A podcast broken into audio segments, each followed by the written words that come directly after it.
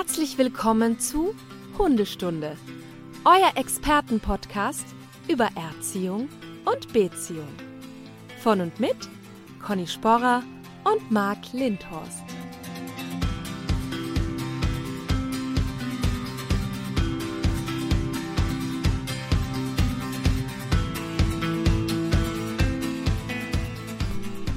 So, schönen guten Morgen, Marc.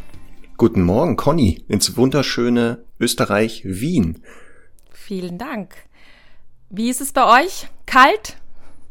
Ja, kernig kalt. Also der Boden ist gefroren, aber Sonne, äh, so leicht bedeckter Himmel, also perfektes Wetter eigentlich, um mit den Hunden rauszugehen, wenn wir jetzt nicht den Podcast aufnehmen würden. Sehr gut.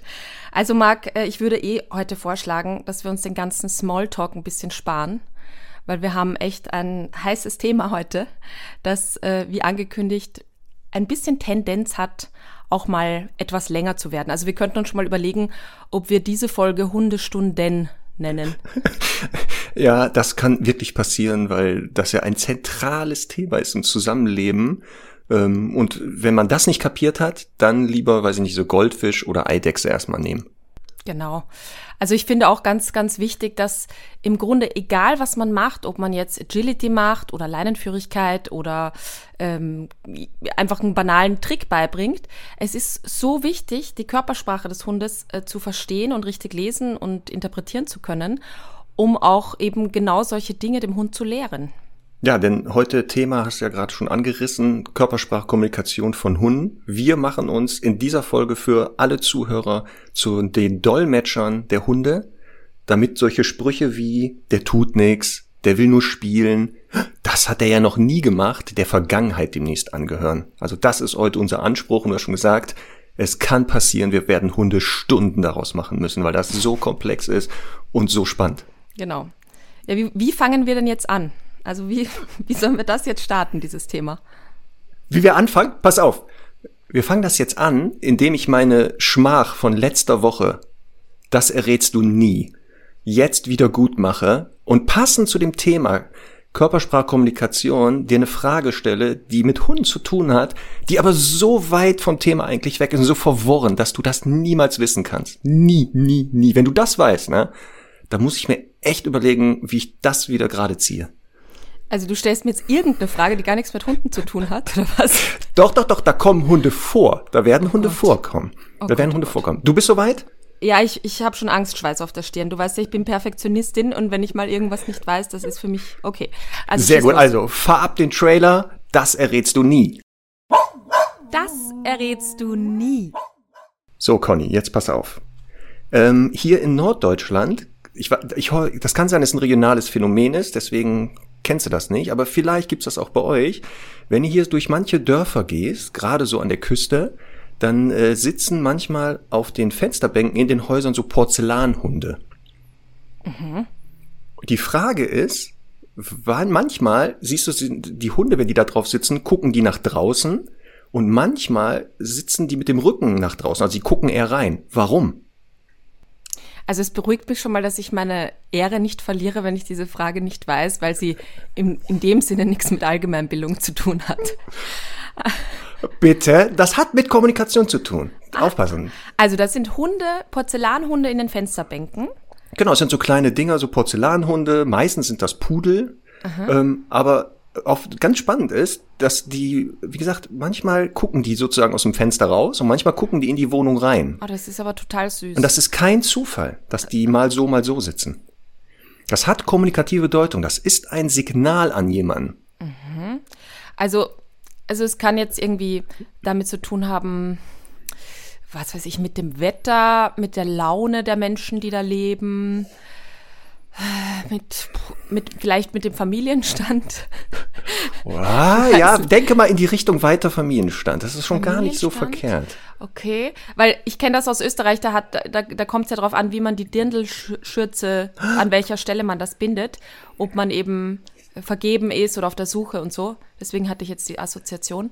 Ja, ähm, die, da, denk mal in die Richtung weiter. Das ist schon gar nicht so verkehrt, dass das mit äh, Signalen eines Geschlechts an ein anderes zu tun hat. Wirklich? Also das ja. ist quasi sexuell motiviert. Aber ganz heftig. Also ich Hallo, war auch hallo. sehr erschrocken, dass die Norddeutschen Ja. also solche Motivationen haben. Also ich habe das nicht vermutet. Ja gut, die sagen es halt nicht, ne? Die zeigen das dann eher durch Genau. solche Sachen. Okay, also ich würde sagen, ähm, wenn die, wenn die äh, äh, Singles sind, dann schauen die Hunde nach draußen und wenn sie vergeben sind, dann drehen sich die Hunde nach innen. Ja, das hat, ja, die, das Spannende ist, das sind schon Signale von Frauen an Männern mal gewesen. Aber das waren keine Singles. Und das ist das, das natürlich Fatale. Das waren verheiratete Frauen, die das gemacht haben. Nein, ob ein Mann Doch. im Haus ist oder nicht. Da ist es. Nein. Also mit ein bisschen Hilfe, ne? Ich musste ein bisschen helfen, weil das ist wirklich sowas, ist sehr schwer rauszufinden. Also ähm, diese Kaminhunde, früher standen die eigentlich eher auf Kaminsimsen, diese Pottery Dogs, das kommt ursprünglich aus England. Da waren die halt so in den Herrschaftshäusern als dekorative Zwecke, aber die Seefahrer, wenn die unterwegs ah, waren, die Seefahrer wieder. so, das ist immer diese Seefahrer, ne? Die sind ja immer so verroht und so verlotterte Typen meistens. In Ähm, jedem Hafen wenn eine die- Braut und so. so, und dann äh, war folgendes, die Prostituierten in den Häfen, wenn die da ihre Dienste angeboten haben, die durften kein Bargeld nehmen für ihre Dienste. Das war da verboten. Und dann haben die sich folgendes ausgedacht, dann haben die Porzellanhunde den Freiern verkauft. Also ne, für die Dienste haben sie denen die Porzellanhunde verkauft, nicht für den so. anderen Dienst und die Seefahrer haben die Porzellanhunde mit nach Hause genommen und ihren Frauen geschenkt, die natürlich nichts davon wussten, was eigentlich die Ursache ist. Also es war ein Zahlungsmittel, aber die Frauen haben irgendwann den Spieß umgedreht und haben, wenn der Mann auf Seefahrt war, ihren Liebhabern Signale gesendet. Also wenn der Hund ähm, auf der Fensterbank saß und der in das Haus guckte, also mit dem Rücken zur Straße, wusste der Liebhaber, mein Mann ist zu Hause, heute nicht. Guckte der aber nach draußen, dann war für den Liebhaber klar, der Alte ist wieder auf Tour. Äh, ich kann heute mal äh, zu einem Schäferstündchen vorbeikommen. Wirklich eine großartige Geschichte. Ich wollte gerade sagen, eine Ja. feministische Katastrophe eigentlich, aber dann doch wieder nicht. die haben schon, Nee, das die haben schon das ja genau, Richtige draus die- die- gemacht. Genau. Und das zum Thema Kommunikation, Sender, Empfänger und Signale senden. Deswegen dachte ich, passt so ein bisschen, ne? Ja. Weil das alles andere wäre zu leicht gewesen. Wirklich ein süßer Einstieg. Ja. Total. Da sind wir ja auch schon voll im Thema, äh, dass ja zur Kommunikation immer jemand gehört, der etwas mitteilen möchte Mhm. und jemand, der das dann wohl empfangen soll. Mal bewusst, mal unbewusst. Und dass Hunde ja verschiedenste Möglichkeiten haben, sich uns oder anderen Hunden ja mitzuteilen. Ja, ich finde auch gerade dieses Sender-Empfänger-Prinzip auch so wichtig, wenn es mal ein bisschen, ja, von mir aus härter zugeht und, und auch mal um Aggression geht. Weil äh, da erkläre ich das ja ganz oft, dass man vielleicht einen Hund, keine Ahnung, fletscht die Zähne und droht und knurrt und der andere geht weg. Dann sage ich ja auch immer, das war jetzt Kommunikation, das war nicht zwingend Aggression. Also natürlich war es auch Aggression, Aggression, die gezeigt wurde, aber ähm, es hat ein Sender A eine Botschaft gesendet und B hat sie empfangen und hat entsprechend darauf reagiert. Also kann man von Kommunikation sprechen. Genau, und das, äh, was du jetzt beschrieben hast, äh, wenn der Empfänger auch eine Reaktion zeigt, also ein Verhalten, dann können wir sogar sagen, es hat äh, eine gelungene Kommunikation stattgefunden und nicht zu einem, also es ist nicht zum Kommunikationsmissverständnis geworden. Genau. Ja, wir haben ja bei den Hunden auch vier Formen der Kommunikation, eigentlich auch wie bei uns Menschen. Ähm, wir haben ja die visuelle Kommunikation, also alles, was über die Augen wahrgenommen wird, aber natürlich auch über Körpersprache und Mimik und Gestik und Gangbild und so weiter gesendet wird. Wir haben die olfaktorische Kommunikation, also alles, was über die Nase aufgenommen wird, aber eben auch in, in Duftspuren hinterlassen wird, also entweder übers Rutewedeln oder über Markierverhalten, über, äh, den, über die Pfotenballen, den, die paar Schweißdrüsen, die da sind. Also sowohl eben auch wahrnehmen über die Nase als auch hinterlassen. Wir haben die taktile Kommunikation, also alles, was über Berührungen stattfindet und die auditive Kommunikation, also alles, was über die Ohren wahrgenommen wird und über laute Kommunikation kommuniziert wird. Genau, so kann man nämlich sagen, dass der Hund ähm, alles, was möglich ist, also alle äh, Kanäle auch konstant nutzt und auch alle Körperteile dazu einsetzt. Das ist ja das Spannende, dass Hunde ja äh, das nicht so trennen, wie wir das jetzt sagen. Machen wir auch nicht in der Kommunikation, sondern dass das so ein komplexes Geflecht eigentlich ist. Ähm, und dass es aber auch da Verhaltensweisen oder Signale gibt, die manchmal auch eine Doppelbedeutung oder Mehrfachbedeutung haben. Ähm, und Hunde das halt im Zusammenleben lernen einfach. Was bedeutet das? Ne? Also ganz früh die Welpen ja schon merken, bestimmte Geräusche führen dazu, Distanz zu vergrößern. Also man soll Abstand halten. Und andere dienen eher dazu, kann es mal näher rankommen. Mhm. Genau. Und das äh, finde ich ja auch ganz spannend, dass es ja eben bei, bei diesem Zusammenspiel der Kommunikationsformen darum geht, dass man sie eben wie ein Puzzle zusammenfügt und nicht jetzt sagt, der bellt, ist gleich, der ist aggressiv oder so, sondern eben natürlich dann auch darauf schaut, wie ist die Körperhaltung dazu, wo ist die Route, ähm, ja, wie, welcher Ton ist das überhaupt? Ist er eher tief, ist er eher hoch? Ähm, also alles ein Zusammenspiel und ich sage immer wie so ein Puzzle, das man in ganz kleinen Teilen auseinanderpflücken muss, um es erst dann richtig zusammenzufügen und ein Gesamtbild zu erhalten.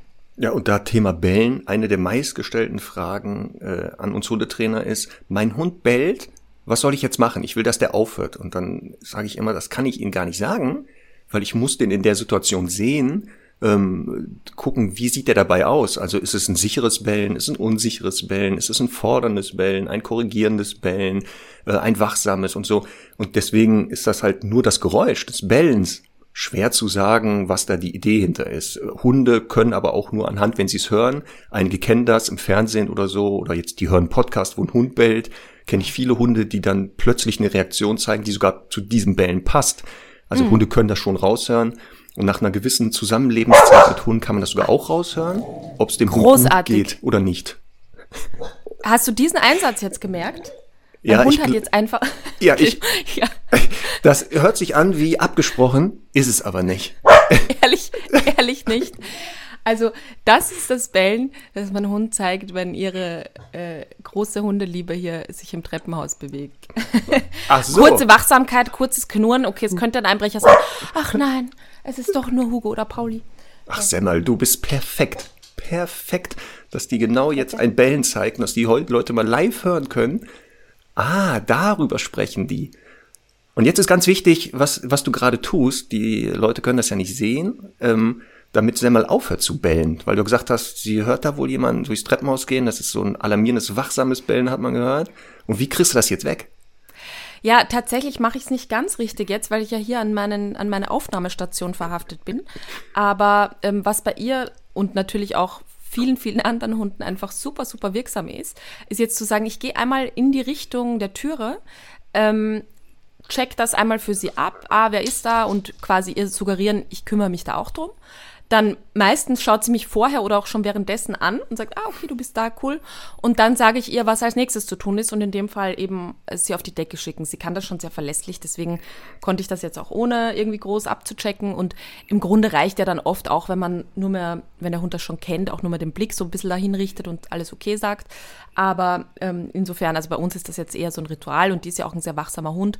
Deswegen ähm, kennt sie die Abläufe schon. Ja.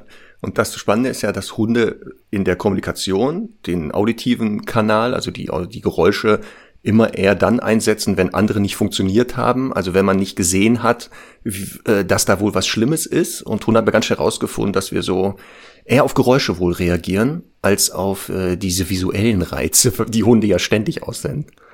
Ja, es gibt ja auch diese Thesen, dass Hunde mehr bellen als Wölfe zum Beispiel oder überhaupt mehr laute Lautsprache zeigen. Und das, äh, das ist ja wohl auch zurückzuführen darauf, dass wir Menschen halt eben eher verbale Lebewesen sind und eher so kommunizieren. Und ich finde das, ich meine, für mich zeigt sich das auf der Hundewiese jeden Tag. Ne? Wir, wir labern die voll, wir kommentieren irgendwie alles, was die machen. Natürlich lernt dann ein Hund, okay, mit Körpersprache komme ich hier nicht weit. Also muss ich äh, wohl da auch quasi mehr äh, verbal kommunizieren. Ja, und das ist das Spannende, genau, wenn man sich Hunde anguckt, untereinander, also wer mehr Hunde hat, kann das tagtäglich erleben, dass die in der Kommunikation untereinander eigentlich wenig Geräusche machen. Also das ist eher selten die Ausnahme, ähm, aber dass da ganz viel Kommunikation stattfindet und die Reihenfolge bei Hunden, was du gesagt hast, von unserer abweicht. Also wir nutzen sehr viel Geräusche in, in der Kommunikation mit Menschen und bei Hunden das Visuelle, also wie steht der, wie geht der, wo hat der die Route, wie bewegt er sich ähm, macht er sich groß oder klein, ja viel, viel zentraler ist. Also je nach äh, Studie so 70, 80 Prozent der Informationen unter Hunden fließen über diesen Kanal. Und Geräusche sind da eher so Nebensache. Und dann ist das Fatale genau, die leben mit uns zusammen. Und wir machen Geräusche, bis der Arzt kommt, erklären den Hund in ganzen Sätzen, was der jetzt zu tun und zu lassen hat. Und die Hunde eigentlich viel mehr drauf gucken, wie sagen wir das. Mhm. Das bringt mich auch gleich zum, zum witzigen Thema. Ich habe immer bei Vorträgen oder jetzt in Zeiten von Webinaren, stelle ich immer die Frage bei diesen vier Formen der Kommunikation, also visuelle Kommunikation, auditive Kommunikation, olfaktorische Kommunikation, taktile Kommunikation, welche denn für Hunde wohl die wichtigste ist. Stellst du die Frage auch manchmal? Genau. Und das äh, mache ich dann auch, dass ich die Leute dann so raten lasse. Also Gerüche, Geräusche, Berührungen oder wie gesagt alles Visuelle. Was glaubt ihr, ist für die Hunde wichtiger in der Kommunikation? Und ganz mhm. viele Leute sagen natürlich, was ist das Wichtigste in der Kommunikation? Gerüche. Die Nase. Genau. genau. Weil ja. viele wissen, natürlich ist der Hund ein sogenannter, Achtung, Angeberwissen für die Hundewiese, Makrosmart. Also ein, ein Lebewesen, was halt eine sehr gut ausgebildete Nase hat und auch Gerüche natürlich in der Kommunikation entscheidend sind. Aber in der Reihenfolge der Wichtigkeit ist es eben nicht auf Platz eins, sondern, haben wir schon gesagt, das Visuelle. Genau. Wusstest du eigentlich, dass Pferde und Katzen auch Makrosmaten sind? Äh, da ich ja nur peripheres Wissen über diese Lebewesen habe, nein. Ja, jetzt habe ich da wieder was gelernt. Also Pferde, wenn die so flämen und die, die Nase so hm zusammenziehen, dann ist das auch ähm, die Aktivierung des Jakobsonschen Organs, das ja eben diese Makrosmaten oder Makrosmatiker ähm, zusätzlich als Wahrnehmungsform haben. Das ist ähm, dieses Organ sitzt so zwischen hinter dem Gaumen, kann man sagen. Und wenn Hunde äh, so, so ein bisschen mit den, mit den Zähnen klappern und ähm, so ein bisschen schmatzen, dann hm. aktivieren die dieses Organ und können damit chemisch Gerüche aufspalten, kann man so sagen. Ja, das habe ich äh, vorgestern wieder mit dem einjährigen Shepherd, mit dem ich ja jetzt zusammen lebe, Charlie, erlebt, dass der im Hundefreilauf äh, plötzlich anfing, auf dem Boden zu lecken, Zähne klappernd und äh, Speichel aus dem Mund floss und danach er ein wenig schlechter ansprechbar wurde. Ja, Schnippschnapp, sage ich nur. Nix ist. Nix ist. Der ist ein ganz normaler Rüde, der behält erstmal seine Hoden ja. Denn ich weiß, dass ihr Frauen immer gerne schnell mit darüber redet, hier Hoden ab. Ne? Ähm, und ich weiß auch warum, weil erst ist der Hund dran und dann der Halter. Nix ist. ja, natürlich, ähm, gerade beim einjährigen Hund, es wäre alles andere wäre eigentlich unnatürlich. Äh, hier geht es erstmal darum, den richtig zu erziehen. Ich denke, da ist er bei dir schon mal ganz okay an der richtigen Adresse. Was heißt denn hier ganz okay? Ja, ich denke, du machst das schon. Ich mache das schon. Ja. Ja, das, äh, da, ich lass das unkommentiert. Sonst genau, müsste ich jetzt hier Kommunikation zeigen, ne? Äh, nee, nix ist. Also ganz schnell zur visuellen Kommunikation, die ja tatsächlich die wichtigste Form der Kommunikation ist. Ähm, die Frage ist halt ein bisschen unfair gestellt, weil äh, wir fragen, was ist die wichtigste Form der Kommunikation? Und das ist eben, wie auch für uns Menschen, die visuelle Kommunikation. Also ein Hund bewertet als erstes, wenn dann ein anderer Hund auf die Hundewiese kommt, wie kommt der an? Was zeigt seine Körpersprache? Ist er sehr präsent? Ist er vielleicht drohend? Und das sind Informationen, die in hundertstel Sekunden verarbeitet werden, damit man sich richtig darauf einstellen kann. Das kennt man ja als Mensch auch. Wenn jemand in den Raum kommt, dann hat man sofort so einen unterbewussten Scanner, um den einschätzen zu können. Deswegen ist das für Hunde erstmal auch die wichtigste Form der Kommunikation, aber eben nicht die am besten ausgeprägteste. Also gerade die Augen sind beim Hund ja jetzt nicht so das aller, allerbeste, außer vielleicht in der Dämmerung. Aber ähm, es geht eher darum, erstmal zu sagen, okay, wichtig ist aber trotzdem im ersten Schritt der Kommunikation das Gegenüber richtig sehen und einschätzen zu können. Genau, das ist wie uns Menschen so, was du gesagt hast, der erste Eindruck zählt. Also auf weite Entfernung hat man sofort so ein Gefühl, ist der mir wohlgesonnen, ist der mir nicht wohlgesonnen, worüber denkt er vielleicht nach? Und das ist ja auch, also die Reihenfolge der Wichtigkeit der Signale oder so, kann man sich an so einer typischen Hundebegegnung so als Merkhilfe machen. Zwei Hunde, wenn die sich zum ersten Mal treffen, dann sehen sie sich ja erstmal. Also es ist ja selten, dass die so um die Ecke kommen und stehen sich direkt Nase an Nase sondern die gucken erstmal. Und dann kann es sein, wenn beide sagen, okay, könnte passen, kommt man sich näher und dann wird natürlich sofort geschnüffelt. Und da ist ja auch spannend, dass immer bestimmte schnell, Stellen sehr schnell beschnüffelt werden, also Analgenitalbereich oder oft sehen wir das auch noch im Schnauzenbereich, weil ja. da halt Duftdrüsen auch sind. Da kommen wir nachher auch nochmal zu olfaktorisch. Warum wedelt der Hund zum Beispiel mit dem Schwanz und was könnte das bedeuten? Ähm, und wenn jetzt der eine Hund zum Beispiel zu aufdringlich wird, dann kommen Geräusche auch mal, also zum Beispiel ein Knurren. Und wenn es dann nicht aufhört, dann wird's kann es auch mal körperlich werden. Das ist so die Merkhilfe, die ich auch den ähm, Hundemenschen immer an die Hand gebe. Also man sieht sich zuerst, dann kommen die sich näher schnüffeln mal, dann vielleicht ist es zu viel, dann wird ein Geräusch gemacht und wenn das nicht hilft, dann wird es auch mal körperlich. Mhm. Und ich finde auch immer ganz nett, wenn Hunde, die sich begegnen, eben erstmal auch nicht voll aufeinander zupreschen, sondern erstmal ein bisschen äh, vorsichtiger sind, vielleicht auch sich in so einem kleinen Bogen begegnen und nicht erst direkt nach hinten schnüffeln gehen, sondern sich so vorsichtig über den Schnauzenbereich nach hinten tasten. Äh, finde ich immer so ein bisschen so eine Form des Respekts und gerade auch bei Rüden finde ich das immer ein, ein, gutes Zeichen dafür, dass der jetzt nicht nur das eine total im Kopf hat, sondern eben erstmal vorne schön sich vorstellt und dann langsam nach hinten driftet. Ähm, das ist aber auch was, was wir Menschen so ein bisschen beeinflussen können. Also das finde ich als Trainingstipp schon mal ganz wichtig, dass man, wenn man einen Hund hat, der eben immer sehr, sehr forsch ist, ähm, zum Beispiel erstmal versucht, weniger Distanz reinzubringen, eben dadurch, dass man den Hund zum Beispiel anleint und eben auch selber mit dem Hund mal so ein bisschen Bogen zu laufen und ähm, ja, einfach da ein bisschen mitzuhelfen, dass die Kommunikation wirklich auch ordentlich abläuft. Ja, wir müssen ja, das, was du sagst, manchmal halt in die Kommunikation der Hunde auch eingreifen, weil die sich teilweise ja auch wirklich also zu Kommunikationsmissverständnissen sogar unter Hunden kommt. Ich weiß das damals mit meinem ersten Hund, dem Mops Onno, ähm, dass der gerade mit Hunden, die nicht so ganz sicher waren und die auch vor allem einen Mops oder so Hunde mit so einem kurzen Schnauze nicht kannten, dass es da oft in der Anfangsphase zu Stress kam. Und das war nicht, weil Onno jetzt sagte, ich will die Weltherrschaft und ich äh, will Schlägereien, sondern weil der leider widersprüchliche Signale sendete aufgrund seiner äh, Aussehen. Also wenn man sich den klassischen Mops jetzt vor Augen hält, verkürzte Schnauze bedeutet auch immer Nase in Falten. Ähm, die Nase in Falten legen zeigen ja Hunde eher, wenn sie drohen, die Zähne blecken, dann kommt automatisch die Nase in Falten. Dann hatte der so Glubschaugen. Das sieht immer aus, als wenn der da so einen anglotzt. Also das klassische mhm. Fixieren auch aus dem Aggressiven. Dann hatte der die Route ja so züchterisch zu so einer Ringelroute. Hoch neben der Route auch diese Präsenz. Und dann war der ja so kompakt gezüchtet, dass der immer das nennt sich Passgehen, also er so zeitgleich auf einer Seite die Gliedmaßen bewegt und das wirkt dann so wie John Wayne durch die Gegend zu stolzieren. Ähm, und wenn ein Hund sowas nicht kennt, also dass ein Mops so normal geht, ähm, dann wirkt das sehr, sehr präsent und kann sehr, sehr ähm, als aggressives Signal äh, gewertet werden. Und noch fataler war ja bei ihm, der war auch noch so, so, also keine schöne Zucht, der atmet so seltsam. Mhm. Also es war so ein äh, äh, und das ist dann der Klassiker des Knurrens. Und deswegen war das mhm. wirklich, ähm, ganz oft gab es am Anfang echt viele Hunde, die gesagt haben, ach du Schande, wie ist der denn drauf? Mhm. Das sollte man vielleicht auch an der Stelle mal sagen, weil es ja oft so gesagt wird, ja, Möpse atmen so oder das ist dieses süße Schnarchen.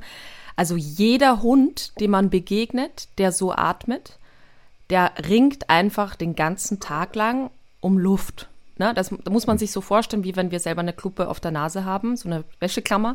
Ähm, das ist einfach wirklich ein Umluftringen. Das hat auch damit zu tun, das könnt ihr mal beobachten, dass diese brachycephalen Hunde, also die, die so einen verkürzten Schädel haben, züchterisch, ähm, die haben auch oft keine Nasenlöcher, sondern nur mehr so Schlitze, so, so rudimentäre Löcher.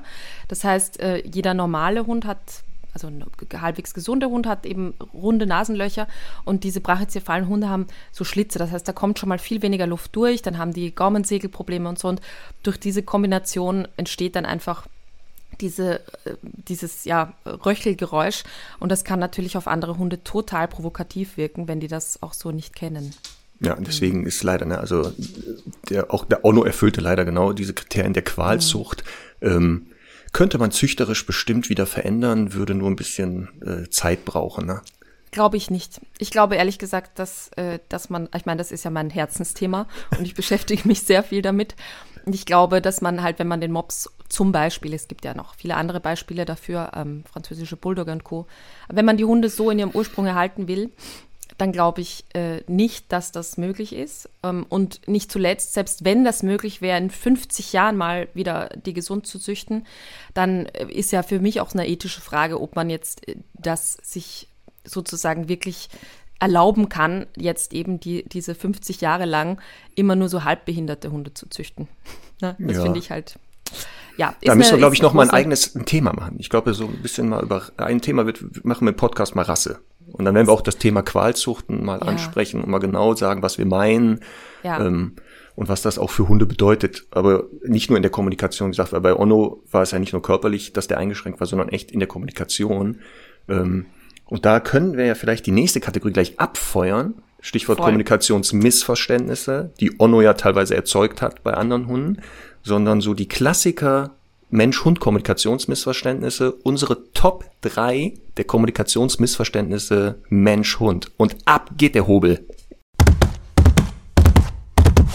Conny und Max Top 3. Sehr gut, soll ich beginnen? Ja, du fängst an.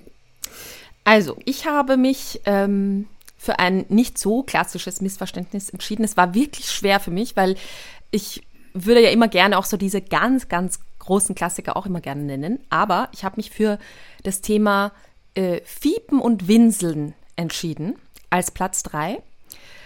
Denn ich finde, man sieht ganz oft, dass Hunde, wenn sie, vor allem wenn sie angeleint sind, ganz nervös fiepen und winseln und wenn sie einen anderen Hund sehen.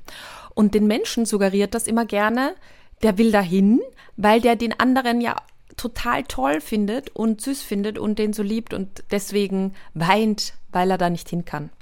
Und Fiepen und Winseln, also das kann ja eine Kombination sein, auch äh, ist ja im Grunde, wie du schon gesagt hast, wirkt ja immer distanzvermindernd, hat aber nicht zwingend damit zu tun, dass der andere Hund, der, dem man dann begegnet, auch wirklich geliebt wird von dem Hund, der fiebt oder winselt, sondern im Zweifel vielleicht auch mal eins auf die Nase bekommt.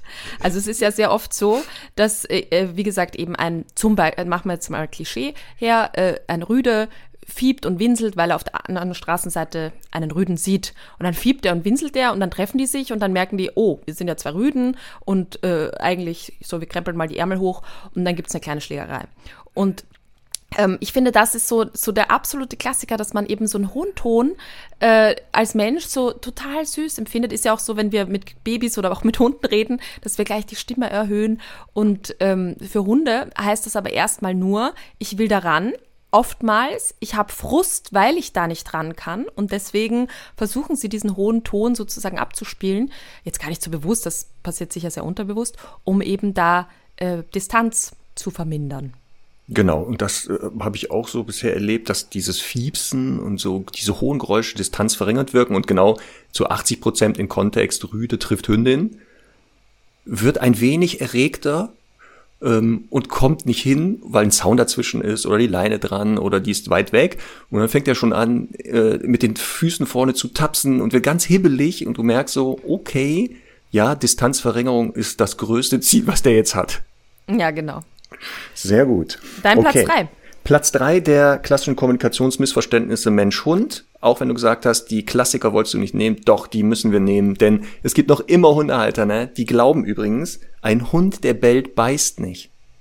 Ah, sehr gut. Ne? Ja, in dem Moment, wo der bellt, beißt er natürlich nicht. Kann er ja nicht, weil er bellt, aber aufpassen.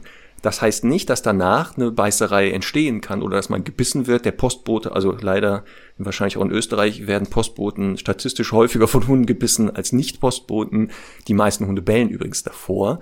Und, mhm. und Bellen ist nur erstmal ein Zeichen von auch Erregung und die kann positiv wie negativ sein. Ähm, ich kenne Hunde, wenn du da zu Besuch bist, dann bellen die auch in den höchsten Tönen. Das ist eher so ein Schreien. Also so ein ah, ah, ähm, und das Spannende ist ja, dass die so ein Begrüßungsbellen oder so ein Schreien zeigen, wenn du die Leute beobachtest, wenn die nach Hause kommen. Die sind ja genauso.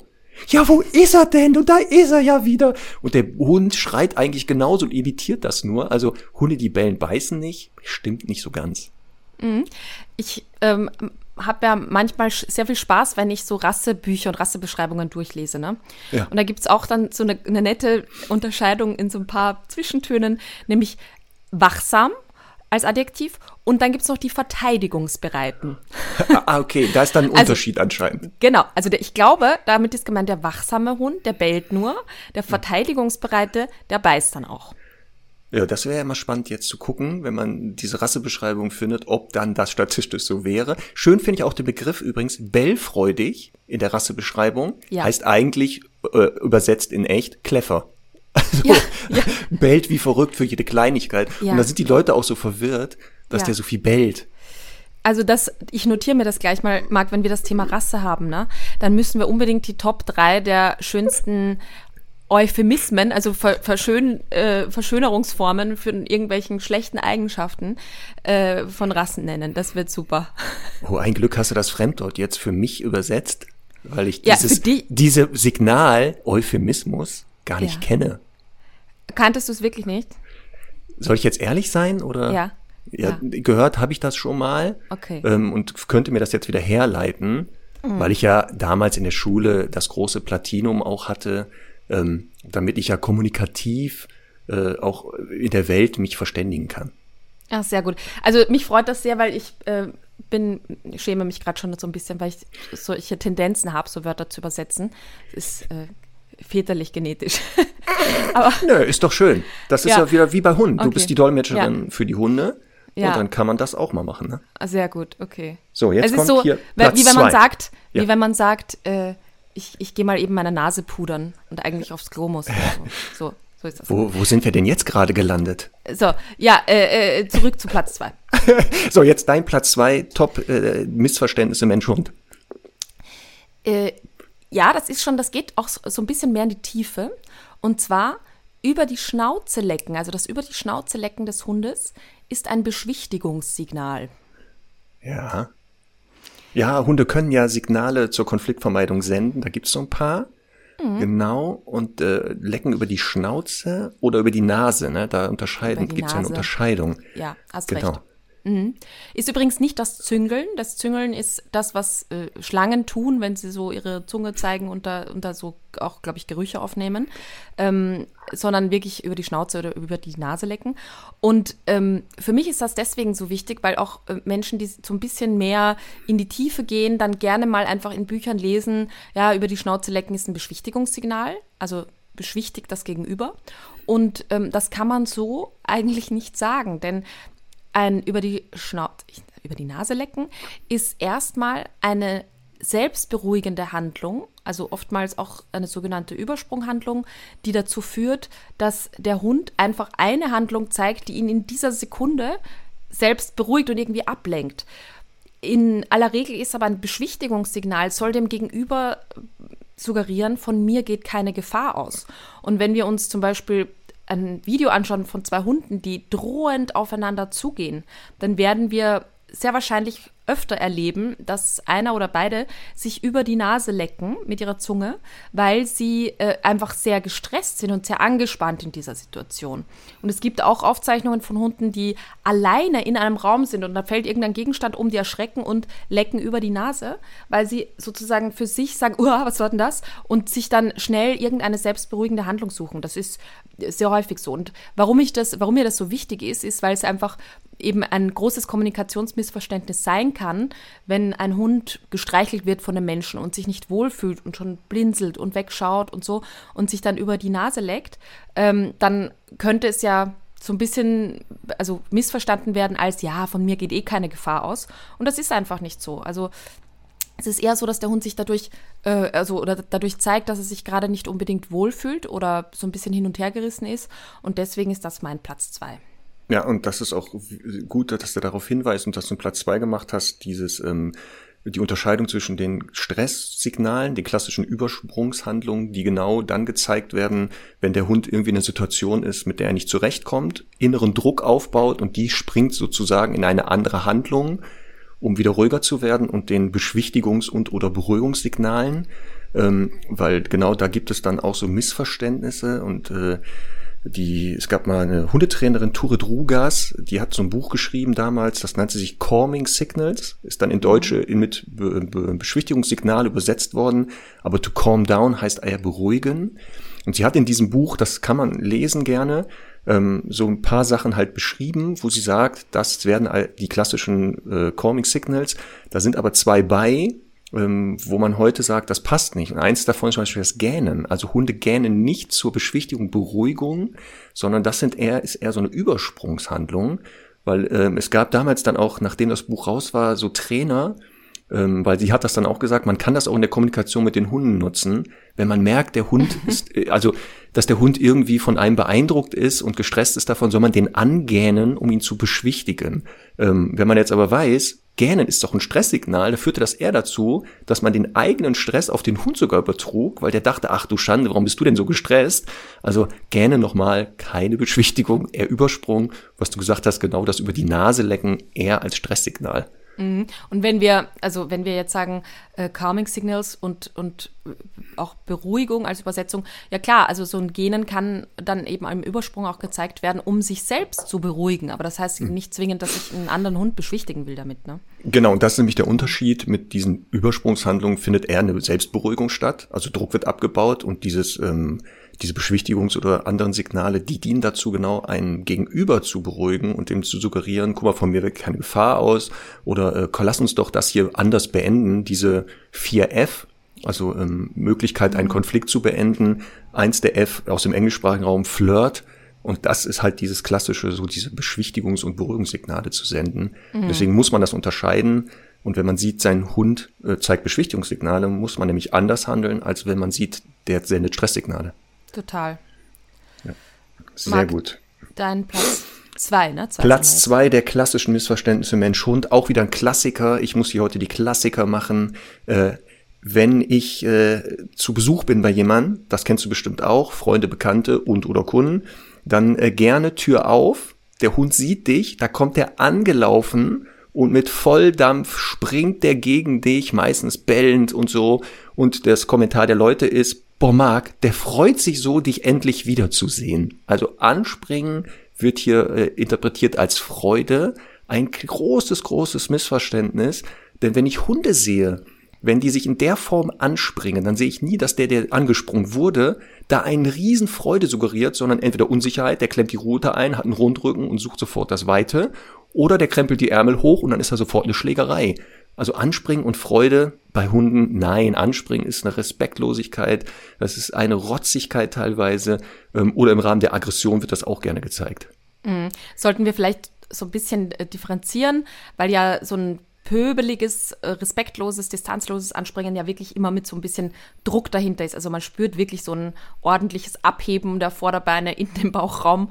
Und ähm, es gibt ja auch noch so ein beschwichtigendes Hochklettern, das quasi äh, ein bisschen ja Beschwichtigung ausdrückt und so ein ganz vorsichtiges Begrüßen ist. Nichtsdestotrotz, für mich sind beide Formen des Anspringens eigentlich ähm, nicht zu weiter verstärken bzw. zu ignorieren, denn beides ist natürlich auf, auf eine Art und Weise unangebracht oft in unserer Gesellschaft, aber trotzdem, es gibt halt auch noch so ein nettes, äh, beschwichtigendes Anspringen oder Hochklettern eher ähm, da ist die Mimik und Körpersprache natürlich auch viel weicher und ganz anders. Genau, und da müssen wir auch nochmal äh, den, den Unterschied erklären, weil wenn ich jetzt sage, man kommt nach Hause und der Hund nimmt da Körperkontakt auf, dann ist das nicht immer ein frecher, unerzogener oder aggressiver Hund, sondern was du jetzt sagst, ist gut nochmal dieses Hochklettern. Ähm, woran erkenne ich den Unterschied? Also wenn ich die Tür aufmache, der Hund drückt die Brust raus, macht einen kerzengeraden Rücken, die Rute ist hoch, guckt mich direkt an, senkt den Kopf leicht ab und dann kommt er so stampfend auf mich zu, tief bellend und dann springt er mich mit Volldampf an. Das meine ich mit anspringen. Komme ich aber rein, der Hund sieht mich, verkleinert sich, die Rute geht runter, der ganze Po wackelt, der Kopf wird seitlich gehalten, die Ohren nach hinten, der kommt so, was du gesagt hast, so im Bogen und es kommt eher zu so einem Hochklettern. Das ist eine freundliche Geste im Rahmen der Begrüßung und da kann es natürlich zu, zu kommen, dass auch mal hoch gesprungen wird, weil man es nicht mehr aushalten kann. Ähm, und das Spannende ist, würde man bei diesen Hunden auf allen Vieren in den Raum reinkommen, also auf allen Vieren nicht aufrecht, kommt es gar nicht zum Hochspringen und Klettern, weil die ja das nur machen, weil die an einer bestimmten Stelle im Gesicht wollen. Die wollen am Maul rumlecken. Ja. Ähm, nur das kann man halt den Leuten nicht sagen. Passen Sie auf, ich habe einen Hund, der ist freundlich, neigt zum Hochklettern, kommen Sie bitte auf allen Vieren reingekrabbelt, dann geht das gleich weg. Das finde ich auch mal total interessant, dass ja Hunde wirklich auch abstrahieren können. Also egal, ob es jetzt Menschen ein, einen korrigierenden Nackenstoß verteilen oder eben auch nur in den Maulwinkeln lecken wollen. Es ist halt, äh, sie können halt wirklich den Unterschied erkennen, okay, das ist beim Mensch da ganz oben und da muss ich unbedingt drankommen. Ähm, finde ich, finde ich immer ganz interessant. Ja. Deswegen, ne? Also, aber nochmal anspringen, wie beschrieben, nicht nett. Ähm, sollte das der eigene Hund zeigen bei Menschen oder bei einem selber, dann sollte man das auch abstellen, je nach Hund unterschiedlichst, aber das bitte nicht tolerieren und dann gutheißen.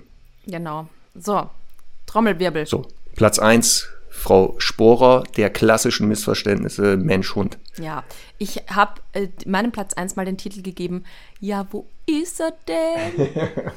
ja, sehr gut.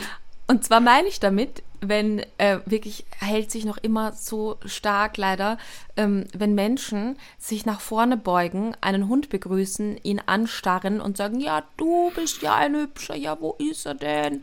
Und äh, Hunde sich manchmal, je nachdem, wie gut sozialisiert und sensibel sie sind, auch manchmal das Leben nehmen wollen vor, äh, ich komme hier nicht weg. Ähm, das ist nämlich aus Hundesicht eine Drohgeste, sich eben nach vorne zu beugen, sich drüber zu beugen, sich äh, anstarren zu lassen.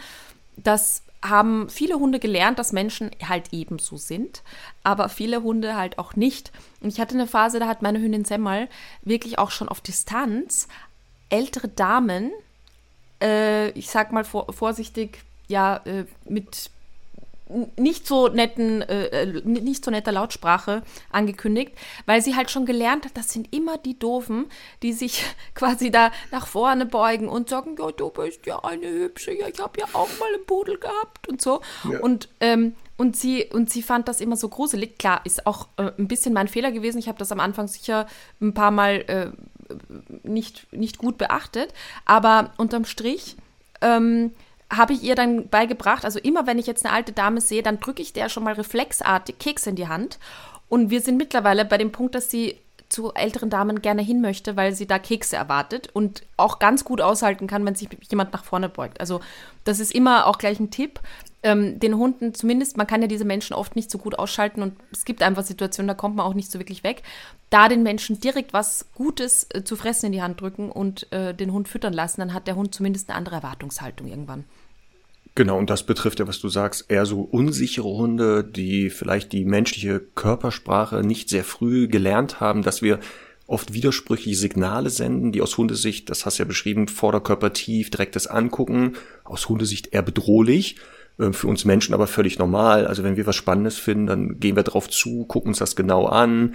Ähm, aber dass der Hund das, wie gesagt, wenn er es nicht kennt, dass wir Menschen halt so sind, dass er als bedrohlich empfindet ähm, und dann auch dementsprechend reagieren kann und selber Signale sendet, die ja eigentlich, wenn man es erkennt, äh, dem Menschen zeigen, hoppala, irgendwie ähm, stressig oder ähm, verunsichere hier den Hund. Vielleicht sollte ich mal nachdenken, was sende ich gerade für Signale meinem Hund. Mhm. Auch ganz wichtig. Und was natürlich jetzt als, als Gegenüber, also um das gleich auch nochmal als Tipp zu geben, ähm, wie man einen Hund richtig begrüßt, wäre im Grunde erstmal sich ein bisschen seitlich zu drehen, wenn man da Kontakt aufnehmen will, auch mal in die Hocke zu gehen, so ein bisschen vielleicht die Hand hinzuhalten, dass er sich mal vorsichtig annähern kann und eben nicht ihn zu, ja, äh, überrumpeln mit eben der eigenen Körpersprache. Auch wenn es nett gemeint ist, aber es ist einfach für, für Hunde gruselig. Also nicht zuletzt, weil auch wir Menschen ja viel größer sind. Wir können uns darüber beugen. Das ist einfach total unangenehm für die. Genau, das wäre super, ne? wenn das alle beachten würden, dass man halt Hunde, also ums, damit es denen angenehmer ist, vielleicht ein bisschen sich in seiner Kommunikation verändert. Ähm, da man wird man also schwer hinkriegen, alle davon zu überzeugen, und deswegen müssen die Hunde leider wieder was? Sie müssen lernen, wir sind halt Menschen und müssen mit dieser Kommunikationsstörung dann nachher leben. Ähm, und ich würde auch immer gucken, wenn man jetzt nicht einen Hund hat, der wirklich sagt, oh Gott, wenn ich Menschen sehe, möchte ich sterben, also so ein 0815 Hund, dann muss man leider dem auch beibringen, Menschen glotzen dich an, das mhm. ist super. Und was du beschreibst, ist genau richtig. Ganz früh trainieren, also jemand glotzt den Hund an, bevor der überhaupt merkt, was los ist, zack, passiert was Besseres, dass der irgendwann sagt, ja, diese komischen Zweibeiner, ne, die glotzen dich an, reißen die Augen auf, zeigen Zähne, mhm. wir freuen uns. Ja, die meinen das nicht so. Die sind so leicht kommunikationsbehindert, muss man einfach so akzeptieren aber da passiert nichts Schlimmes. Mm. Das auf jeden Fall in die, auf die, auf der einen Seite dem Hund halt beizubringen, Menschen sind so. Auf der anderen Seite, ich bin da auch schon oft auch missionarisch unterwegs. und, und also ich finde auch gerade Kellner und so machen das sehr oft, ähm, dass sie, dass, dass sie halt den Hund auch nett begrüßen wollen und dann wird das gezeigt. Und der Hund liegt ja dann auch meistens unterm Tisch, das heißt, es kommt, also es geht gar nicht anders. Ähm, und da, also versuche ich das immer auch den, den Menschen nett und, also nicht irgendwie überheblich, aber sondern einfach nett zu erklären, weil viele davon ähm, das, das einfach nicht wussten. Also äh, finde ich auch immer einen guten Tipp, wenn die Situation passt, dass man den Menschen das auch durchaus erklären kann. Kommen wir zu meinem Platz eins der klassischen kommunikationsmissverständlichen Mensch-Hund. Hatte ich, glaube ich, schon mal in der letzten Folge in einer der Folgen äh, angeschnitten. Platz eins bei mir. Der Hund versteht jedes Wort, was ich sage. Kennst du bestimmt auch, oder? Ja. Also Menschen sind wirklich der festen Überzeugung, dass der Hund den Inhalt des Gesagten versteht.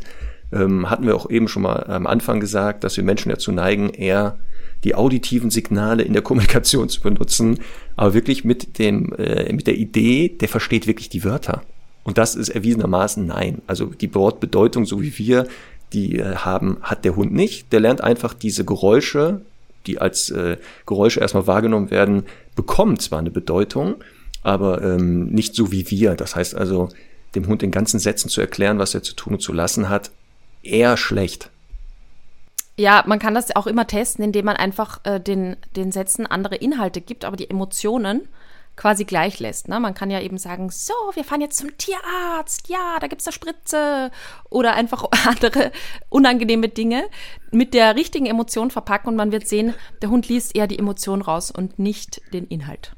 Genau, ne, also der Hund guckt uns ja, wie gesagt, als gesamtes äh, Komplex an und wenn Stimme und Körpersprache eher Freude aussenden, dann äh, ist egal, was ich sage, was du da gerade als Beispiel genommen hast, wie gesagt, kann jeder heute ausprobieren, Hund kurz mal rufen und sagen, komm ab zum Tierarzt und da gibt's die schlimmste äh, Behandlung die der, der Welt, weiß nicht, Krallen schneiden oder sowas.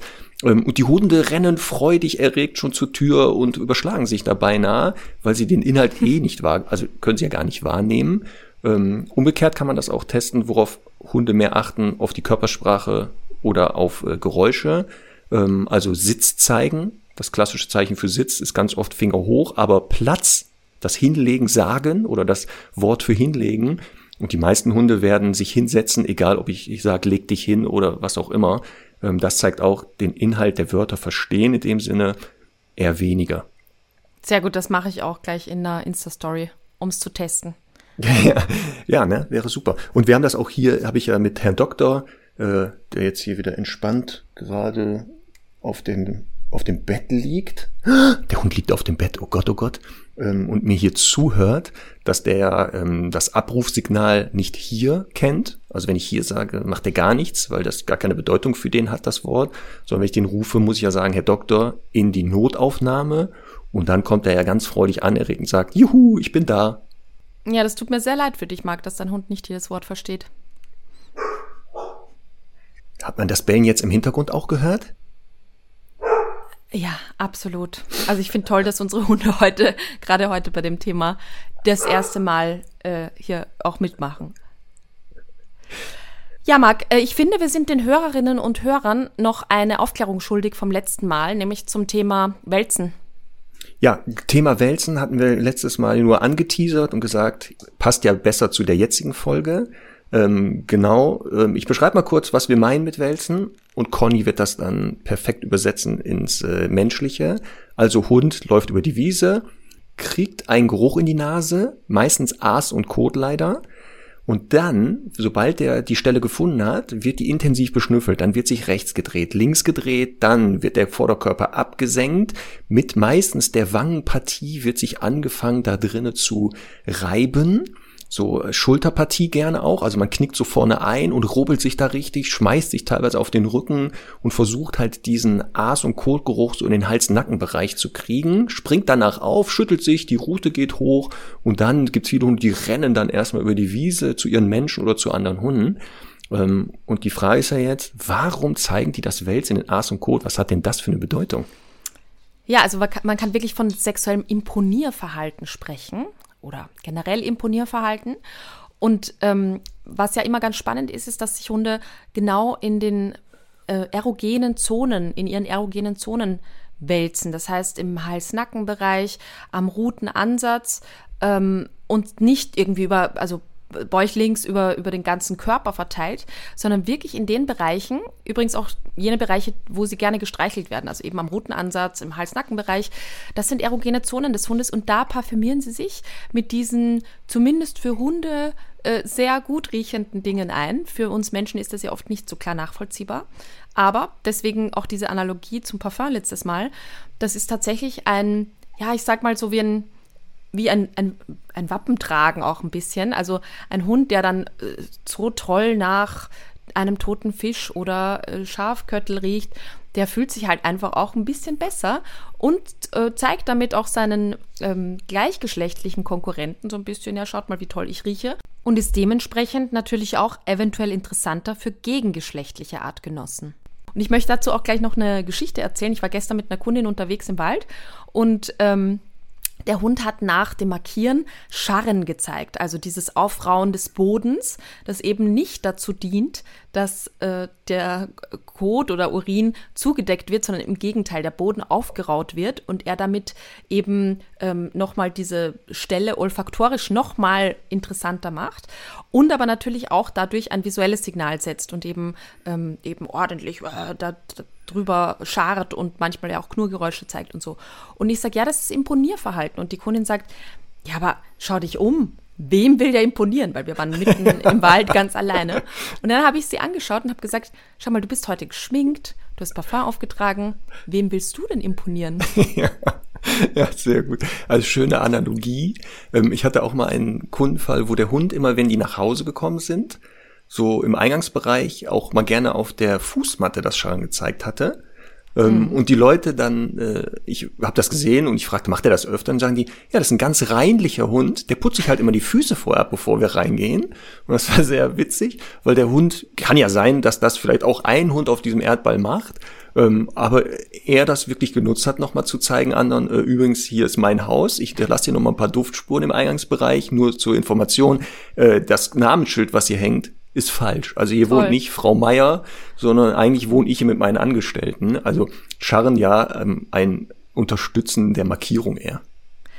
Vielleicht sollten wir der Vollständigkeit halber jetzt auch noch aufklären, dass es auch verschiedenste Formen des Wälzen gibt. Also ähm, es gibt natürlich eben dieses eher imponierende, sexuell motivierte Wälzen, das Hunde übrigens auch erst mit der Geschlechtsreife zeigen, weil es gibt ja oder gab ja früher auch die These, dass Hunde das zur jagdlichen Tarnung machen, um genau. sich quasi, wenn sie sich mit, mit Rehkötteln einparfümieren äh, oder einschmieren, dann besser anschleichen können. Das ist mittlerweile verworfen, weil man ja auch weiß, dass Jagdhunde das nicht irgendwie häufiger zeigen und eben auch, dass sie das erst mit Beginn der Geschlechtsreife zeigen, wenn sie eben anderen imponieren wollen. Aber was ich eigentlich sagen wollte ist, ähm, also dieses eher erstmal an der Stelle schnüffeln und sich dann schön reinschmieren, das ist eher dieses sexuell motivierte Wälzen. Es gibt aber eben so zum Thema Reinlichkeit natürlich auch ein äh, Genusswälzen oder auch zu ein Trockenreiben, wenn Hunde nass sind, dass sie sich irgendwie am Teppich abreiben oder so an so einem borstigen Untergrund, vielleicht auch einer Wiese. Ähm, also das machen Hunde schon auch einfach um das Leben zu genießen oder oben, eben um sich irgendwie abzutrocknen. Ähm, es muss nicht immer alles auch so äh, ja, äh, irgendwie heiß gekocht werden, ähm, im Sinne von, es kann auch mal einfach nur ein Genuss sein. Genau, und das ist halt ähm, dieses, es macht einen Unterschied, also Hunde machen einen Unterschied, wälze ich mich in etwas, also will ich danach, danach riechen oder wälze ich mich, ähm, um Gerüche zu hinterlassen ähm, oder genau, weil es mir einfach gut geht. Und was du ja sagst, dieses äh, sogenannte Wohlfühlwälzen, da sieht man der Unterschied, der Untergrund oft genau so eine Wiese oder Sand. Also da muss auch der Untergrund dementsprechend sein, weil man sich ja wohlfühlt. Aber ich habe noch keinen Hund gesehen, der ein Wohlfühlwälzen auf Asphalt gezeigt hat. Also ich, da gibt es vielleicht einen. Und man sieht auch, dass die Hunde sich von rechts nach links drehen und auch in der Körpersprache total entspannt und meistens nach dem Wälzen auch erstmal so liegen bleiben und total glücklich wirken. Das mhm. ist halt der Unterschied. Genau. Und dann gibt es aber auch Hunde aufpassen Wälzen, das Markierwälzen. Da will der Hund nicht nach etwas riechen, sondern er möchte, dass es nach dem da riecht. Ähm, und das ähm, gibt es auch aufpassen ähm, bei Menschen dann gezeigt. Also Mensch ist mit Hund unterwegs, anderer Hund taucht auf, der eigene Hund Brust raus, gerade Rücken, Rute hoch, zeigt Imponierverhalten, merkt, okay, der könnte näher kommen. Und dann wird sich einmal kurz so zwischen den Beinen der Halter so durchgeschlängelt oder so von außen und dann marschiert man erstmal zum anderen Hund. Und das, also Reiben, ähm, dient auch zur Markierung der Menschen, kann aber auch gezeigt werden, der Hund schmeißt sich dann vor die Halter und wälzt sich in der Form, dann riecht's halt da nach dem an der Stelle. Mhm. Wird auf der Hundewiese, finde ich, auch oft von den anderen Hunden gezeigt. Also, dass quasi ein anderer Hund auf mich zukommt und sich da äh, an mir reibt, um quasi meinem Hund zu suggerieren, ja, die gehört mir auch. Genau. Und das sind ja auch dieses Markierwälzen gerne auch auf den Füßen der Leute gezeigt, die das dann so ganz witzig finden. Oder so, mhm. ach, der Hund, der ist so leicht trottelig. Äh, beim Wälzen merkt er nicht, dass meine Füße drunter sind. Mhm. Doch, volle Absicht, weil genau, du sollst nach ihm riechen, weil die Hunde rausgefunden haben, uns anzupinkeln, könnte man ja auch mal zu markieren, finden wir wohl nicht so ganz gut. Mhm. Genau. Ja, und äh, übrigens wäre das auch ein tolles Kommunikationsmissverständnis gewesen, weil die meisten Menschen ja dann reflexartig dahin äh, hinfassen und den Hund streicheln. Ne? Also das Verhalten noch on top verstärken. Ja, ist ja, der Hund macht ja, sagt ja auch genau, guck mal, belohne mich mal dafür. So ist mhm. ja auch mhm. unsere Beziehung. Wer hat hier das Sagen? Ich oder du? Mhm. Achso, Thema Anpinkeln von Menschen, ne? Mhm. Ähm, gibt es ja. Es gibt ja Hunde, die äh, machen das. Wurdest du schon mal von einem Hund angepinkelt? Ja, selbstverständlich. Das ist doch der Ritterschlag für einen Hundetrainer, oder? Bitte. Also ich hatte die ersten sieben Jahre in meiner Hundetrainerkarriere es geschafft, dass mich kein Hund geschafft hat anzupinkeln. Und dann erst leider ist dieser, diese Siegesserie gebrochen worden, weil ich einmal oh. unaufmerksam war. Und jetzt gehöre ich auch leider zu denen, ich wurde auch schon mal angepinkelt. Okay, also wir müssen jetzt differenzieren, äh, die Absicht, dass der Hund dich ab anpinkelt oder hat das wirklich geschafft? Also natürlich äh, gehört es zu einem guten Hundetrainer, das frühzeitig zu erkennen, aber äh, ja, dann auch rechtzeitig wegzugehen, das ist das andere, klar. Ja, und wir aufpassen, das ist ein bewusstes, ne? Also auch hier im Freilauf mhm. hier habe ich das schon öfter gesehen, dass Hunde gezielt halt zu den Haltern von anderen Hunden gehen. Das war das Spannende und die mal kurz anpinkeln. Und dann mhm. kommt so ein erbostes, was macht der denn da? Oder genau der Klassiker ganz am Anfang, oh, das hat er ja noch nie gemacht. Und dann ja. guckst du den Hund an und siehst, äh, ich glaube, das ist nicht der erste Mensch, den der schon angepinkelt hat. Ja. Ja, markieren, also markieren mit Urin zum Beispiel, kann ja auch mit Kot markiert werden, zeigen übrigens Rüden und Hündinnen gleichermaßen. Ich finde immer Hündinnen, wie auch in der Menschenwelt, alles ein bisschen subtiler, aber grundsätzlich zeigen das beide Geschlechter. Ähm, und ist, finde ich, ein wahnsinnig spannendes Thema, weil es manchmal auch irgendwie ein bisschen, finde ich, zu groß gemacht wird. Aber es gibt schon so ein paar Indikatoren, die äh, in dem Zusammenhang wichtig sind. Also ich finde zum Beispiel auch so die Höhe des Beines, wo ja auch manche Experten sagen, hat überhaupt keinen Einfluss. Äh, ich finde schon. Ähm, da gibt es schon spannende auch äh, Fakten dazu. Was meinst du? Ja, gut, dass du das angesprochen hast. Thema Markieren wird in der Hundeszene immer heiß diskutiert und äh, war auch eine Frage, die uns geschickt wurde. Ihr könnt uns ja Fragen schicken. Conny sagt nochmal die Mailadresse. podcast.hundestunde.live.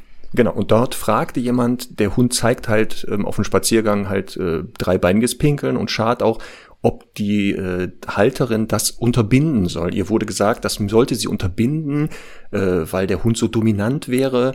Ähm, und jetzt ohne den Hund zu sehen, also das können wir gar nicht entscheiden aus der Entfernung, ähm, würde ich mal gucken, ist es denn wirklich ein Markieren? Also vielleicht ist es ja, hat es auch eine andere Bedeutung. Und selbst wenn, würde ich aufpassen, wenn ich da immer hinrennen würde und sage, nein, leck, geh da weg, lass das sein, mache ich es ja erst richtig spannend für den Hund, dass er denkt, ach guck mal, du bist so stark interessiert an dem, was ich tue, dann muss das ja wichtig sein. Ähm, und dementsprechend, wenn man jetzt ein Markieren unterbrechen wollen würde, ich rate im ersten Schritt dazu, sobald man erkennt, er überlegt das zu tun, umdrehen, einfach weggehen. Denn Kommunikation haben wir am Anfang gesagt, braucht Sender, Empfänger. Und wenn ich mich einfach der Kommunikation entziehe durch Weggehen, ganz schnell sieht man, dass die Hunde plötzlich das Markieren beenden und sofort hinterherrennen und sagen, ey, ey, ey, wo willst du denn jetzt hin? Also, wenn man es schon unterbrechen wollen würde, würde ich es nie aktiv mit hinrennen und anschnauzen machen. Mhm. Also es gibt so eine Handvoll Hunde, bei denen ich das machen würde. Bei den anderen finde ich es auch im Freilauf äh, sehr, sehr unsouverän vom Menschen, wie du sagst. Ähm, an der Leine ist es aber für mich ein No-Go. Also vor allem dann, wenn ich dem Hund jetzt nicht aktiv gesagt habe, dass er da schnüffeln und sich lösen darf. Also ich finde ja immer, dass äh, ein Markieren so ein bisschen zu sehen ist, wie wenn ich jetzt mit mein, meinem Kind an der Hand irgendwie äh, durch die Straße gehe und dann der aber überall, also das sagen wir mal, der ist jetzt so 13, 14 Jahre alt und dann zieht er so eine Spraydose raus und sagt, Max war da und dann markiert er wieder da und sagt, Max war da und Max war da. Und ähm, ich finde, wenn der quasi die Befugnis hat, das die ganze Straße entlang zu tun, dann kann er ja im übertragenen Sinne da überall sein Bello-Schild reinschlagen Und äh, zum Beispiel könnte das auch äh, sich auswirken auf das äh, Aggressionsverhalten. Denn wenn ihm da jetzt ein, sein, sein Feind oder einfach ein anderer Hund entgegenkommt, kann es sein, dass er sagt, ja, siehst du das nicht, ich habe die ganze Straße markiert und du traust dich hier jetzt rein. Also ich finde, ähm, natürlich muss man das jetzt nicht alles total auf die Goldwaage legen und natürlich äh, markieren Hunde einfach auch, das ist natürliches Verhalten. Aber wir leben ja nun mal in einer Gesellschaft, wo das, finde ich auch an vielen Stellen übrigens, ähm, einfach nicht okay ist, wenn Hunde an Hausmauern und Autoreifen und Co. markieren, also Dinge, die mal was gekostet haben oder einfach irgendwie einen Wert haben. Aber andererseits eben auch, wir wollen dem Hund ja suggerieren, orientier dich an mir am Spaziergang ähm, und ich gebe dir ein paar Stellen vor, wo du dich dann lösen kannst. Und deswegen jeder, auch der potenteste Rüde, schafft es theoretisch, sich ein bis zweimal zu lösen am Spaziergang. Das erkennt man dann übrigens daran, dass es oft länger dauert und der Hund wirklich lange laufen lässt und im Zweifel auch nicht das Bein hebt. Ähm, aber das ist schon, wie man merkt jetzt, ich rede mich in Rage, so ein Thema, das mir wichtig ist, weil man das so oft sieht, dass die Leute wirklich stehen bleiben und den Hund da markieren lassen, dort markieren lassen, da markieren lassen, dort markieren lassen und sich dann einfach wundern, dass sich der Hund am Spaziergang nicht an ihnen orientiert. Genau, oder was du gesagt hast halt, wenn es dieses territoriale Besitz markieren ist, also es ist meine Straße jetzt hier, auch dann damit rechnen müssen, wenn jetzt ein anderer Hund auftaucht, manchmal sogar Menschen können das auslösen, dass der Hund natürlich dann sagt, Moment mal, was hat der hier in meiner Straße zu suchen? Spinnt der, der soll hier abhauen und das dann auch über Aggression versucht zu lösen. Ähm, deswegen, ich bin auch Fan zu sagen, an der Leine, also wenn der Hund an der Leine gehen soll, dass er das Markierverhalten nicht zeigen muss. Wenn ich ihn jetzt ableine und sage, kannst machen, was du willst, vielleicht, aber auch da wieder mit Einschränkungen, ne, weil mhm. wir kennen jetzt die Hunde nicht, die entsprechenden. Ähm, aber natürlich kann man auch mal sagen, nee, jetzt hier nicht. Ähm, auch was du sagst, ist gut. Also dieses, er muss nicht überall gegenpinkeln. Ähm, also an jeder Hauswand. Man kann Hund auch sagen, nee, hier pinkelt jetzt nicht gegen, weil ich glaube auch jetzt nicht, dass die Hausbesitzer immer so glücklich sind, wenn da, weiß ich nicht, 50 Hunde ständig äh, da an deren äh, Hauswand pinkeln. Also mhm. genau das, was du sagst, ist, die Hunde leben halt auch in unserer Gesellschaft und ähm, müssen sich dann auch an bestimmte Regeln halten. Absolut. Marc, wir müssen ein bisschen auf die Zeit achten, aber ein Thema hätte ich gerne noch äh, durchbesprochen und das ist das Routewedeln. Ja, genau, das müssen wir, hatte ich auch, guck mal, als wenn wir das abgesprochen hätten, ne, habe ich hier noch fett stehen. Das müssen wir auf jeden Fall, weil es wirklich so eins, der auch hätten in die Top 3 eigentlich gekonnt sogar, ne? Hund wedelt mit der Route, Freude, ja oder nein. Ähm, ähm, das ist ein ganz wichtiges Thema, weil es echt immer noch, ich wundere mich, ich mache das jetzt 14 Jahre, ne? Äh, immer noch höre unterwegs, wie steht da, die Hunde rennen rum, dann siehst du, der eine ist schon kernig steif, der sagt so noch einen Schritt näher knall ich der eine, dann zeigt der hinten so ein vibrierendes Wedeln und ich sag den Leuten, äh, können Sie mal bitte Ihren Hund da wegrufen? Und die so, ja, warum denn? Da sag ich, ja, aber gucken Sie mal, der droht doch da. Ja, warum? Der wedelt ja mit dem Schwanz, der freut sich doch. Und mhm. kaum ausgesprochen ist er schon wieder am Knallen da. Ähm, also ein hohes Missverständnis. Wedeln mit der Rute kann Freude ausdrücken aber muss nicht. Mhm. Ja, und Route wedeln ähm, ist ja im Grunde auch, gehört zur olfaktorischen Kommunikation, also natürlich auch visuell. Hunde hm. sehen, ist die Route steif, ist sie äh, breit wedelnd oder ist sie tief wedelnd und so. Aber im Grunde ist die Route ja auch dafür da, zu sagen, ich ziehe die ein, also ich lege die an oder ziehe die wirklich unter, unter, unter dem Bauch ein, um eben keinen Geruch zu verbreiten, also wie wenn man als Mensch sich sehr klein machen würde und irgendwie gar nicht auf sich aufmerksam machen möchte. Oder eben, ich bin sehr präsent, die Route ist hochgetragen, jeder darf jederzeit an mir schnüffeln. Ähm, ich verteile den Geruch noch durch ein Wedeln äh, in auch eine bestimmte Richtung. Also Hunde können ja auch theoretisch in eine bestimmte Richtung wedeln, wenn sie den Geruch eher darüber haben wollen, sozusagen. Also das heißt, äh, Geruch aus dem Anal- und auch wahrscheinlich Genitalbereich wirklich verbreiten wollen. Und dann gibt es ja auch noch äh, eine weitere Drüse auf, unter dem Routenansatz, ne? Genau, und das, was du ja sagst, ist, die Route dient der also visuellen Kommunikation. Wie steht die, wo wird gewedelt, hoch, tief oder äh, ist die weg? Und genau, äh, eigentlich auch dient sie der Geruchsverbreitung. Und diese Drüse, die du ansprichst, genau, hier wieder Angeberwissen für die Hundewiese, kann man heute wieder Leute beeindrucken auf der Hundewiese, ne? Und sagen, ach, gucken Sie mal, bei Ihrem Hund an der Stelle ungefähr, da befindet sich eine sogenannte Violsche oder Präkaudaldrüse. Ähm, und mit der verströmt der Hund halt 24 Stunden Eigenduft. Und dann ist das auch für viele klar, dass wenn ein Hund die Rute hochnimmt und wedelt, verströmt er nämlich ganz viel Duft. Und was du sagst, stimmt. Das ist ein selbstbewusster Hund, der sagt, hier, alle dürfen mich sehen und jeder kann mal schöne Nase von mir nehmen. Ähm, und dieses Einklemmen bis unter den Bauch dient ja nicht nur dazu, unsichtbar zu sein, sondern auch den Duft abzudrücken. Also der Hund möchte nicht mal mehr geruchlich wahrgenommen werden. Bei einigen Hunden kann man übrigens ungefähr sehen, wo diese Drüse sich befindet. Äh, manchmal mhm. gibt es dann da ähm, an der äh, Route so eine Verfärbung. Da ist die Route plötzlich dunkel oder heller. Da ist so ein Farbwechsel von weißen ins schwarze Fell. Ähm, da kann man das dann sehen. Ungefähr auf der Höhe, auf der Unterseite befindet sich dann diese Drüse. Kann man die oh, bei Semmel? Kannst du die bei Semmel sehen?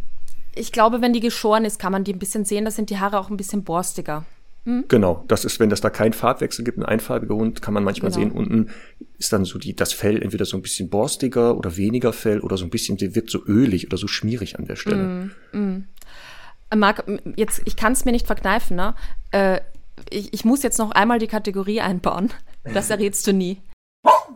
Das errätst du nie. Weißt du, ist mir gerade spontan eingefallen, weißt du, ähm, warum die violsche Drüse heißt? Oh, jetzt erwischte mich wieder ja. unvorbereitet auf einem Fuß. Warte, wie viel Zeit habe ich das jetzt zu beantworten? Darf ich kurz zur Bücherei? Ich sehe dich ja, wenn du hier jetzt googelst oder so, das kann ich erkennen, ne? Mist. Warte. Okay. Also die meisten, also zum Beispiel Jakobsonsche Organ hatten wir heute schon erwähnt, ist nach einem, nach dem Entdecker benannt worden. Ja, Aber ich glaube jetzt nicht, Fall dass nicht die Viola Meyer. Nein. So, das wollte ich ja. gerade sagen. Wahrscheinlich ist es das nicht. Ach ja. komm, jetzt hast du mich wieder erwischt. Das nächste Folge, das brennt zurück, Conny. Ah, ich gut. werde auch diesmal unvorbereitet, nächstes Mal werde ich dir auch eine rausknallen. So, jetzt hau raus. Ich bin eh dafür, dass wir eine Rangliste führen übrigens. Also violsche Drüse äh, riecht beim Fuchs angeblich nach Veilchen also Fuchs ist ja auch ein Kanide. Ja. Und dieser Bereich ähm, riecht beim Fuchs nach Pfeilchen, also Viola, ne? Pfeilchen, glaube ich, lateinisch. Und deswegen heißt sie violsche Drüse oder Picottaldrüse. Hm? Ich musste das jetzt erstmal so glauben. Du hast das so erklärt, dass ich es glauben würde. Also mit ja. Pfeilchen und Violchen und so. Ich werde ja. das aber nachher sofort gegenprüfen und im Zweifel in der nächsten Folge klarstellen, dass du das einfach an den Haaren herbeigezogen hast. Ja, also ich sag mir bitte, wenn du den Fuchs getroffen hast und an, an der, an der Pikodaldrüse schnüffelst, bitte. Und wenn es geht, mach ein Selfie davon. Okay, also Aufgabe für mich gleich beim Spaziergang durch den Wald hinter mhm. Füchsen herlaufen und gucken, wie die riechen. Die sollen sowieso sehr gut riechen. Ne? Also. Oh, äh, Stichwort Wälzen. Also ich ja. weiß nicht, ob Semmel es schon mal geschafft hat, sich in Fuchskot zu wälzen. Ist ein ekelerregender Gestank. Also ich habe mich fast übergeben, als ich das das erste Mal wahrgenommen habe. Ja. Nicht schön. Also ich, also die Erklärung mit Pfeilchen, irgendwas stimmt da nicht. Ja, äh, ich kann nur das sagen, was ich gelesen habe und weiß. ja, sehr gut. Aber ähm, wie schon angekündigt, wir sind schon wieder im äh, Labermodus und könnten ja jetzt stundenlang weitermachen. Deswegen, ich glaube, das schreit nach einem Teil 2 irgendwann. Ja. Da ist es noch so viel zu klären, so viele Fragen sind da offen. Aber auf jeden Fall. Heute kriegen wir es nicht mehr hin. Nein, ich würde aber trotzdem gerne zum Abschluss vielleicht noch ein paar ähm, stichhaltige Fakten äh, nochmal so zusammenfassend sagen, weil ich finde, dieses Thema ist wirklich, also das führt immer dazu, dass man sich denkt, auch bei Vorträgen, Webinaren und Co., dass man sich denkt, ja, jetzt äh, mache ich das, um mehr davon zu wissen und es wirft am Ende immer mehr Fragen auf. Man wird immer noch äh, genauer in der Beobachtung und hinterfragt noch viel mehr und so. Ist aber auch gut. Die Menschen sollen das üben, haben wir ja auch gemacht und einfach viel äh, viel geschaut und viel analysiert und so. Das, das muss man einfach tun, auch um die Sprache zu lernen. Aber ich finde, es gibt halt so zwei, drei Fakten, die ähm, in dem Zusammenhang sehr einfache Hilfsmittel sind, auch um Schnelleinschätzungen treffen zu können. Nämlich einmal die Blickdauer. Also je länger der Blick eines Hundes dauert, desto sicherer ist er in seiner darauffolgenden Handlung oder in dem, was er möchte. Und das kann man jetzt ja ganz einfach erklären, wenn man ein Leckerli in der Hand hat und der Hund starrt einen an, dann ist das sehr sicher, dass er das haben möchte, keine Frage. Aber wenn ein Hund zum Beispiel mir drohend entgegenkommt, also ich merke schon, die ganze Körpersprache ist steif und er kommt so angeschlichen und starrt mich an und der Blick hält aber sehr lange und er wendet nicht eine Sekunde kurz ab, dann kann ich auch äh, davon ausgehen, dass er sehr sicher in seiner Drohung ist. Also ein Blick, der immer wieder mal abschweift, auch nur ganz kurz, oder auch wenn der Kopf irgendwie in eine andere Richtung schaut, dann drückt das so ein bisschen aus, dass er doch nicht so ganz sicher ist und dass man auch sozusagen ruhig aus der Situation gehen kann. Wenn er äh, sehr sicher ist, dann muss man sich natürlich überlegen, eben auch, wende ich einfach, drehe ich um, ähm, weiche ich in einem großen Bogen aus. Aber das finde ich ist immer so ein ganz gutes Einschätzungsmerkmal.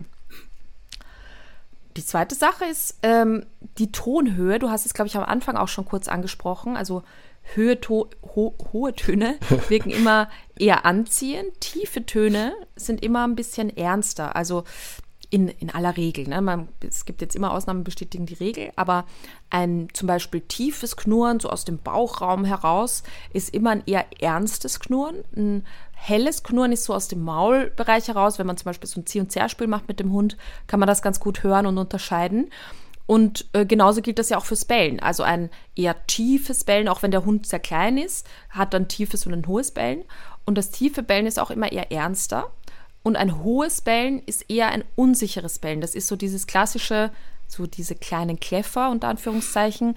Die bellen ja oft sehr hoch, also von der Tonlage sehr hoch und auch in sehr kurzen Intervallen. Also wenn die Wiederholungsintensität äh, sehr kurz ist und es geht, dann kann man davon ausgehen, dass es eher eine, ein unsicheres Bellen ist, ähm, oft gezeigt mit einer nach oben gerichteten Schnauze, also einem nach oben gerichteten Nasenrücken. Wenn der Hund so nach oben schaut und dabei bellt oder knurrt auch, dann ist er meistens eher unsicher in der Drohung. Wenn er eher nach unten gerichtet ist, ein tiefes Knurren zeigt oder eben auch ein tiefes Bellen, dann ist er schon sehr sicher in seiner Drohung, dann ist die Lage etwas ernster. Genau. Und das ist, was die äh, Hörer jetzt gleich selber mal äh, überprüfen können, was du gesagt hast. Die schnappen sich jetzt gleich ihren Hund oder ihre Hunde, gehen raus und gucken mal, ob das wirklich bei Hunden so ist. ich dachte, sie müssen ihren Hund jetzt anknurren. Kann man auch theoretisch. Kann man auch machen. Äh, viele Hunde kennen das ja nicht von Menschen übrigens in der mhm. Kommunikation mhm. und wirken eher, äh, als wenn die äh, so einen Gesichtsausdruck machen, die wie, geht's dir nicht gut? Hast du ja. irgendwas im Hals stecken? Soll ich einen Arzt holen? ja, das stimmt, das wirkt oft so. Ja, also ja. ich glaube, wir müssen wirklich unsere Hörerinnen und Hörer äh, jetzt noch mal kurz beruhigen ähm, das ist echt ein Prozess, das alles wirklich gut zu verstehen und ist so ein bisschen wie eine Sprache lernen im Ausland, einfach viel machen und viel beobachten. Und ich finde halt immer ganz wichtig, dass man sich nicht so verstrickt in, ich interpretiere das gleich mal, sondern wirklich sich die Zeit nimmt, auch die Körpersprache so einzeln zu zerlegen. Also wirklich erstmal zu gucken, was macht äh, die Schnauze, wie ist die Körperhaltung, wie ist der Rücken, wie ist die Gangart. Also wirklich die Einzelteile sehr, sehr kleinteilig zu zerlegen, um dann, wie schon gesagt, diese dieses Gesamtbild erst richtig interpretieren zu können.